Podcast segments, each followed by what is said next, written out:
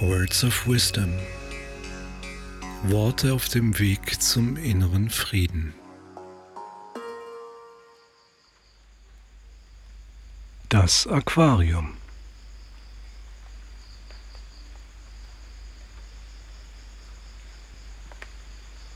Der Goldfisch hat viele aufhorchen lassen. Daher möchte ich noch ein bisschen tiefer einsteigen in diese Materie. Was ist eigentlich das Thema? Um was genau geht es eigentlich beim Goldfisch? Es geht um unsere Wahrnehmung und welche Bedeutung sie für uns und unser gesamtes Leben hat um das, was ist und um das, welcher Teil davon bei uns ankommt und warum. Das Wort Wahrnehmung trifft es eigentlich ganz gut. Den Teil der Wahrheit, den wir nehmen. Dieser Teil wird immer kleiner. Wahrnehmung ist der Vorgang, bei dem unser Gehirn über die Sinne das, was ist, aufnimmt, erkennt und deutet. Ist das wirklich so? Ja und nein. Ja, wir nehmen noch etwas wahr. Zumindest scheint uns das so. An der Oberfläche. Und nein, wir nehmen meist nicht wahr, was sich hinter allem verbirgt. Den Geist der Dinge. Wir wären dazu befähigt, aber unsere Wahrnehmung ist schon so verkümmert, dass wir sie fast gänzlich an die Algorithmen unseres in Schablonen und Schemen agierenden Verstands abgegeben haben. Das kommt daher, dass wir in unserem überladenen Alltag nur noch so wenig gegenwärtig sind dass gar kein Raum mehr bleibt für das tiefe, echte Ergründen dessen, was ist.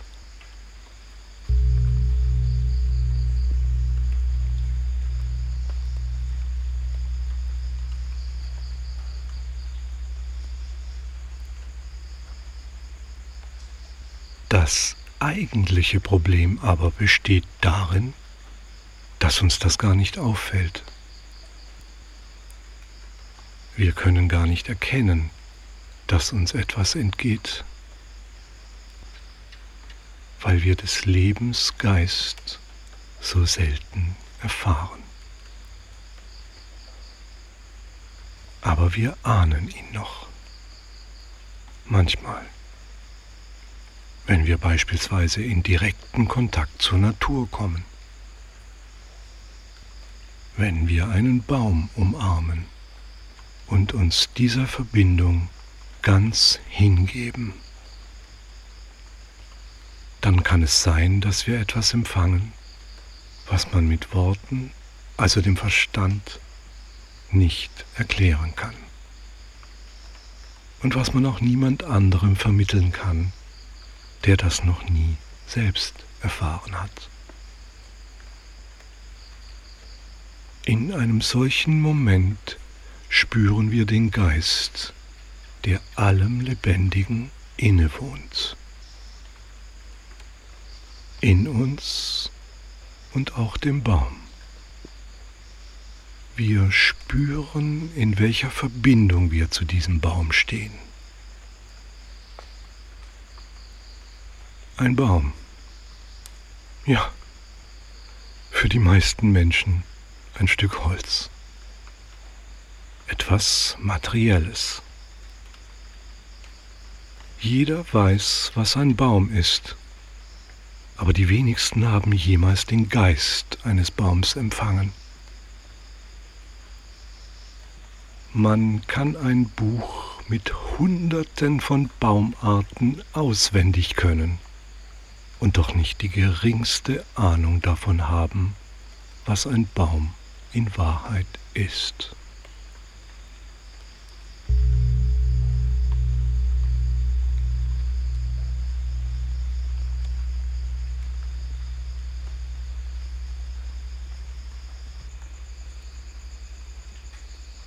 Ich erinnere mich noch gut daran, als ich vor ein paar Jahren meinen Vater dazu bewegen wollte, einen Baum zu umarmen.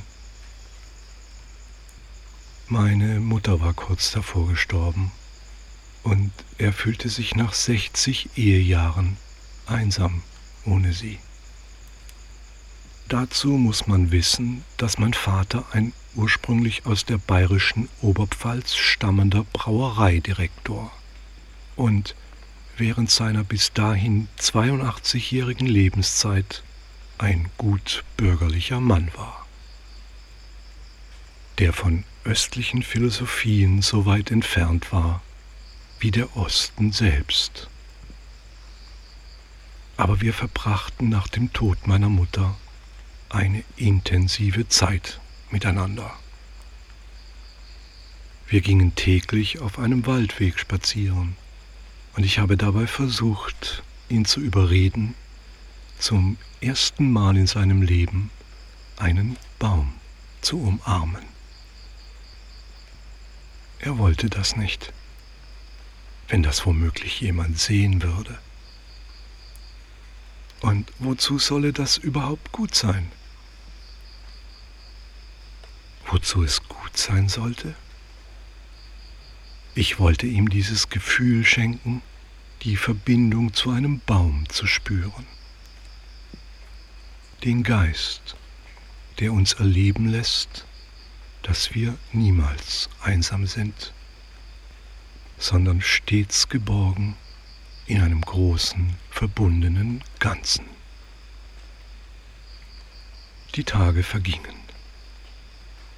Bei jedem Spaziergang unternahm ich einen neuen Versuch, bis er es wahrscheinlich mir zuliebe tatsächlich einmal versucht hat. So standen wir da, zwei erwachsene Männer mit ihren Bäumen, fest umschlungen.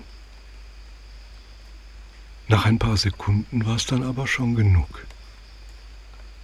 Ich fragte ihn, was er gefühlt hätte. Er erklärte mir wie im Naturkundeunterricht, dass er die tiefen Furchen der Baumrinde abgetastet hätte, aber sonst sei nichts passiert. Er hatte also nur die Oberfläche wahrgenommen.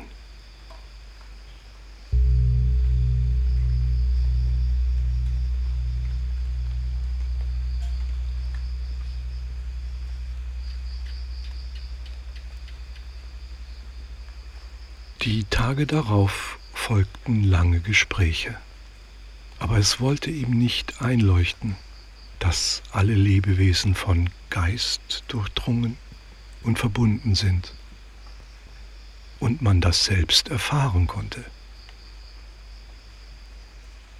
Das war unvorstellbar für ihn und klang wahrscheinlich auch ein bisschen verrückt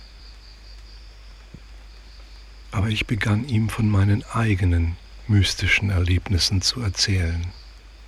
Und wir fingen an, einfache, aber wirkungsvolle Kontemplationsübungen zu machen, um uns der geistigen Stille zu nähern,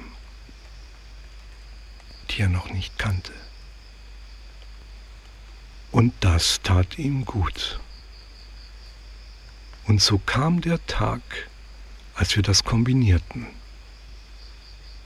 Die Kontemplation, der Weg in die Stille, während wir den Baum umarmten.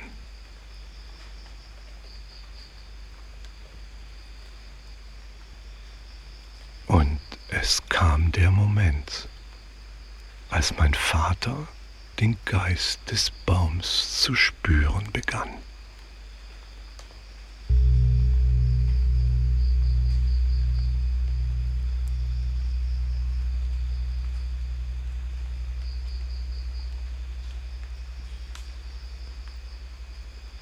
Es war ein Erlebnis, das alles veränderte. Durch diesen Geist war er mit seinem Baum verbunden und zum allerersten Mal spürte er dieses Einssein, das ihn vollkommen erfüllte. Seine Wahrnehmung war zuvor über die Wochen geschult und feiner geworden. Er hatte mit mir so lange geübt und mir vertraut, bis er sich öffnen konnte. Öffnen für den Geist in allem.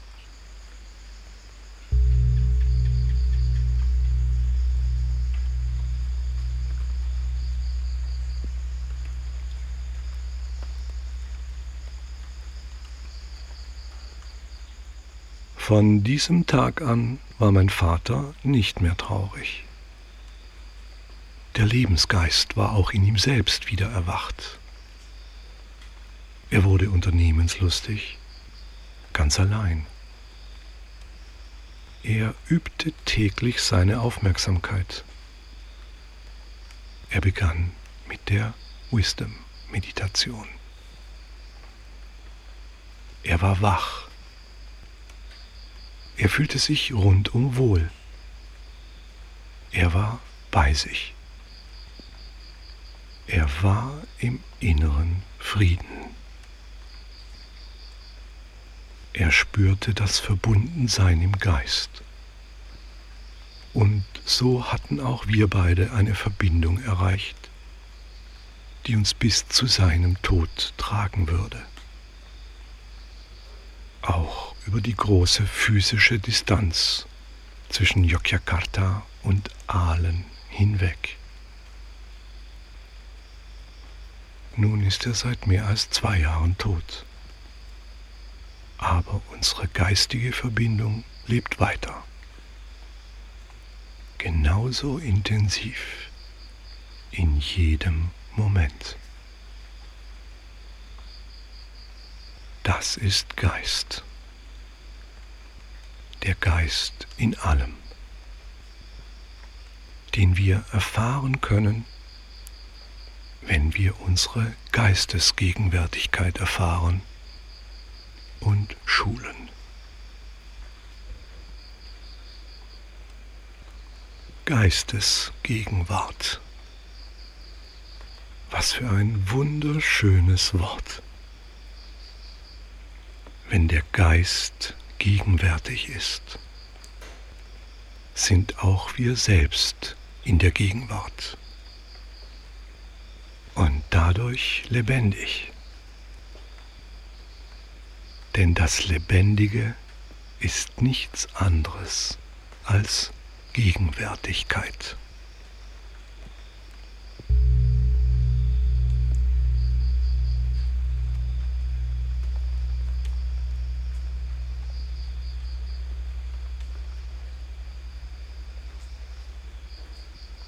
Ich sage es absichtlich noch einmal.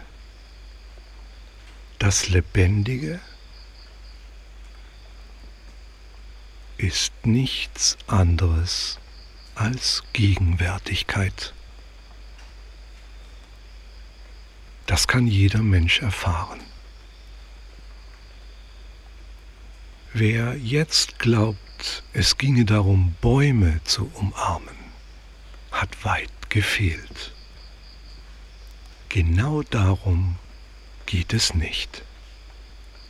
Es geht darum, wachsam zu sein, seiner Umgebung Aufmerksamkeit zu schenken und sich darum zu bemühen, mit Offenheit und Widmung den Geist der Dinge zu erfassen.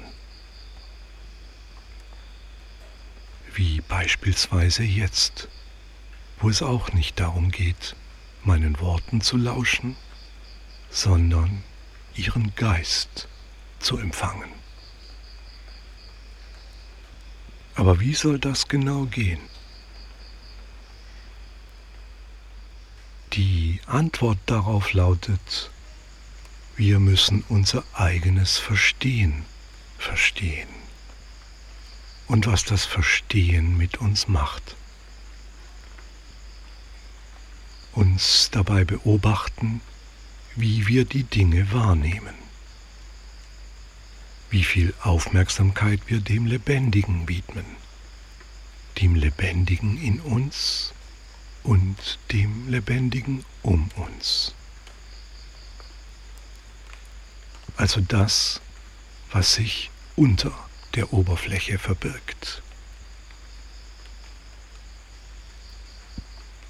Wenn wir uns dafür die Zeit und den Raum nehmen, erkennen wir auch allmählich, wie schnell wir ohne Geistesgegenwärtigkeit von unserem Verstand an der Nase herumgeführt werden. Und wie wir immer oberflächlicher werden, je mehr wir zu wissen glauben.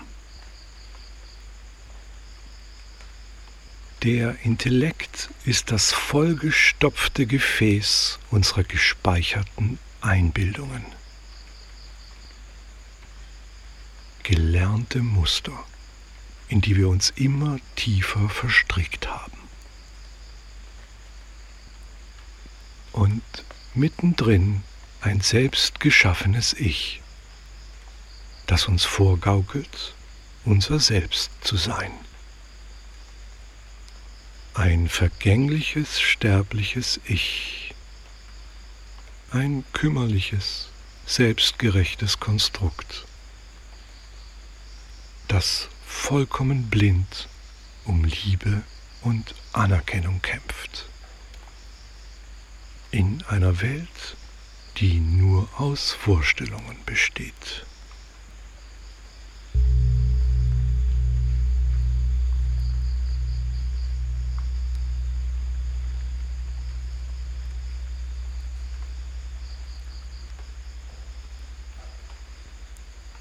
Es ist wie bei meinem Vater. Er umarmt einen Baum, was er von sich aus nie getan hätte. Denn sein Ich wäre darauf niemals gekommen. Dann überwindet er sich, aber benutzt ausschließlich seinen Verstand. Er spürt nichts weil sein Verstand ihm sagt, dass er gerade ein Stück Holz mit Rinde anfasst und nicht mehr. Er erkennt nur die Oberfläche.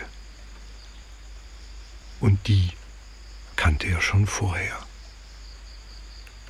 Und damit wäre die ganze Sache eigentlich erledigt gewesen. Ist das nicht so mit allem? Wir sehen etwas, hören etwas, lesen etwas und lassen es von unserem Verstand deuten, ohne unser Zutun. Wie ein Scanner mit künstlicher Intelligenz.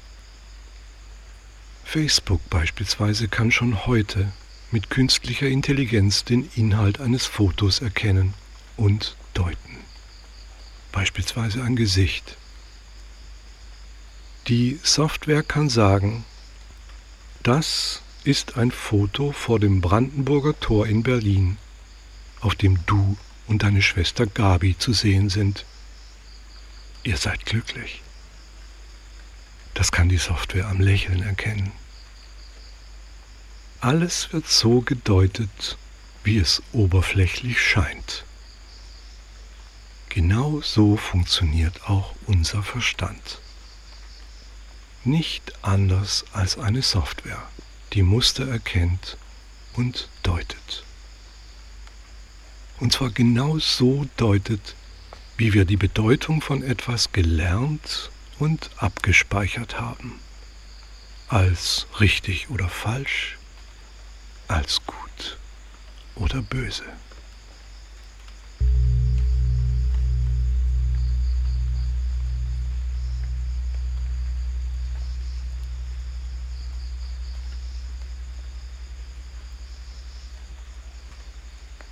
Im Buddhismus würden wir sagen, unser Geist ist vergiftet.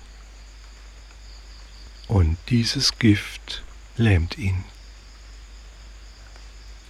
Wir sind in einer Intelligenz gefangen, die nur noch reagiert. Und zwar total vorhersehbar. Kennst du Menschen, die dich auf einmal mit einer nicht für möglich gehaltenen Ansicht überraschen? Oder etwas tun, was du nicht für möglich gehalten hättest? Das kommt sehr selten vor. Zumeist folgt alles einem festgefahrenen Muster, wie in der Politik, die Linken, die Rechten. Jeder hat sich selbst und auch jeden, den er kennt, irgendwo verortet. Die wirklich elementaren Dinge des Lebens werden nach und nach einmal entschieden und setzen sich fest. Der Glaube an etwas ersetzt die Fähigkeit des unvoreingenommenen Erkennens. Denn Erkenntnis setzt immer Unvoreingenommenheit voraus. Das ist nichts Neues. Das war schon immer das Problem des menschlichen Verstands. In allen östlichen Weisheitslehren ist genau das die Essenz. Das Erkennen seiner eigenen Erkenntnis und wie sie zustande kommt. Eine Weisheit, die verloren scheint.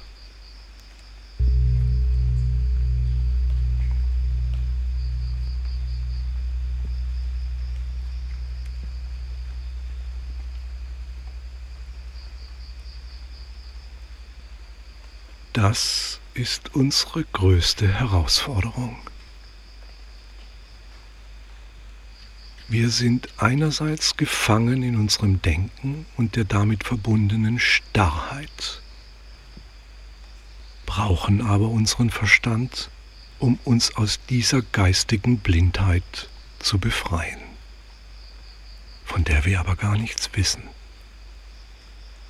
die wir nicht einmal erahnen, denn wir sind in unserer eigenen Ignoranz gelähmt. Das gilt für alles, was wir jemals gehört oder gelesen haben. Auch für das, was du gerade von mir hörst. Ich sage es dir aber trotzdem, um dich zu begeistern von der Möglichkeit, dich wieder zu öffnen.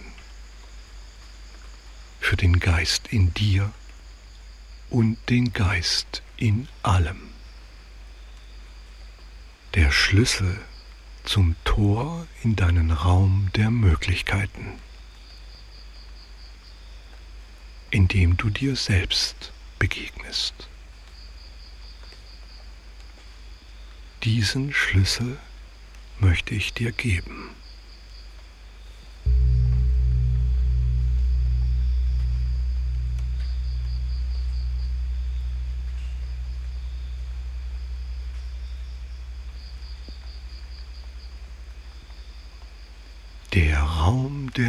Möglichkeiten. Was ist das? Wo ist dieser Raum? Gibt es den überhaupt? Ja, den gibt es. In diesem Raum spielt sich dein ganzes Leben ab. Dieser Raum ähnelt einem Aquarium. Seine Wände sind aus Glas. Du siehst raus, also mehr als nur den Raum selbst. Aber du kannst den Raum nicht verlassen. Etwas hindert dich. Du selbst stehst dir im Weg. Du willst diesen Raum in Wahrheit gar nicht verlassen. Denn es sind deine Glaubenssätze, die diesen Raum begrenzen. Du lebst in einem Goldfischglas und schwimmst die ganze Zeit, aber im Kreis. Damit hast du dich abgefunden. Das nennst du deinen Alltag. Und du glaubst unerschütterlich daran, dass das, was du denkst, auch stimmt. Wie bei Platons Höhlengleichnis sitzt du am eigenen Stuhl festgebunden in der ersten Reihe und glaubst, das Schattenspiel sei das einzig wahre.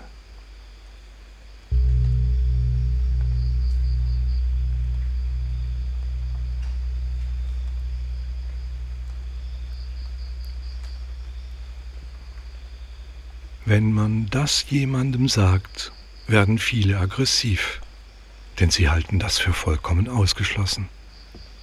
Ja, eine Frechheit. So geht es den großen Denkern. Sie sind am schlimmsten betroffen.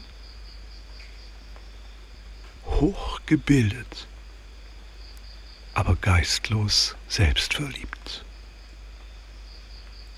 Selbstliebe steht hoch im Kurs dieser Tage. Wunderst du dich nicht auch, wie unsere menschliche Weltgemeinschaft, eine Gesellschaft gebildet wie niemals zuvor, im Besitz von allen notwendigen Informationen, ihren Heimatplaneten unausweichlich zugrunde richtet? Und viele von denen, die für das vermeintlich Gute kämpfen, sich in Eitelkeit und Selbstgerechtigkeit verrennen und durch ihre Überheblichkeit im Endeffekt nichts erreichen. Schau dir die Zahlen an. Es ist ein Trauerspiel. Jeder schwimmt in seinem eigenen Aquarium. Dabei sind wir in Wahrheit Teil des Ozeans.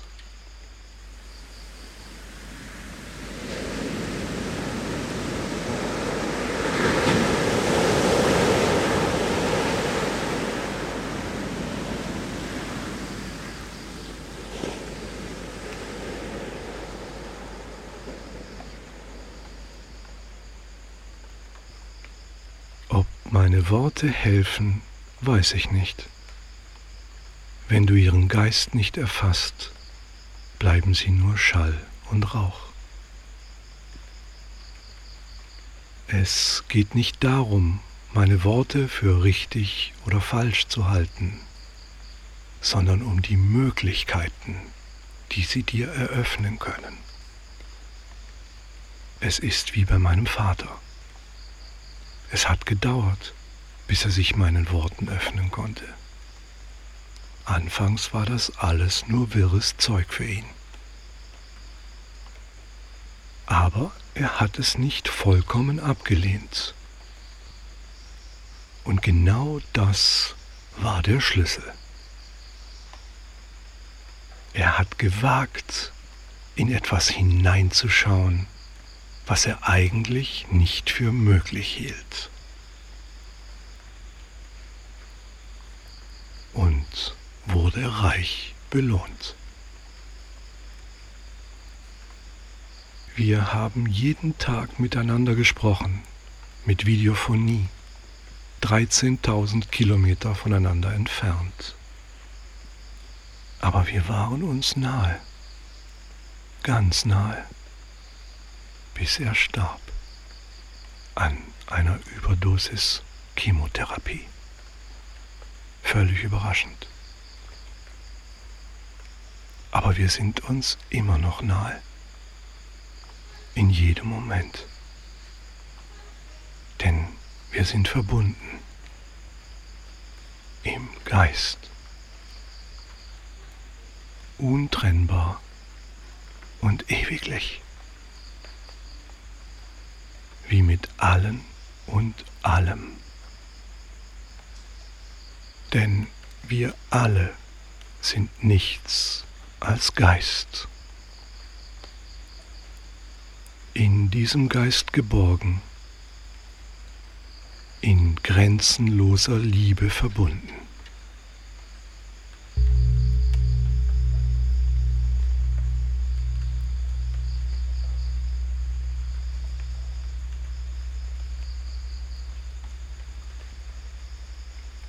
Leiden tun wir nur dann, wenn wir diesen Geist verlieren.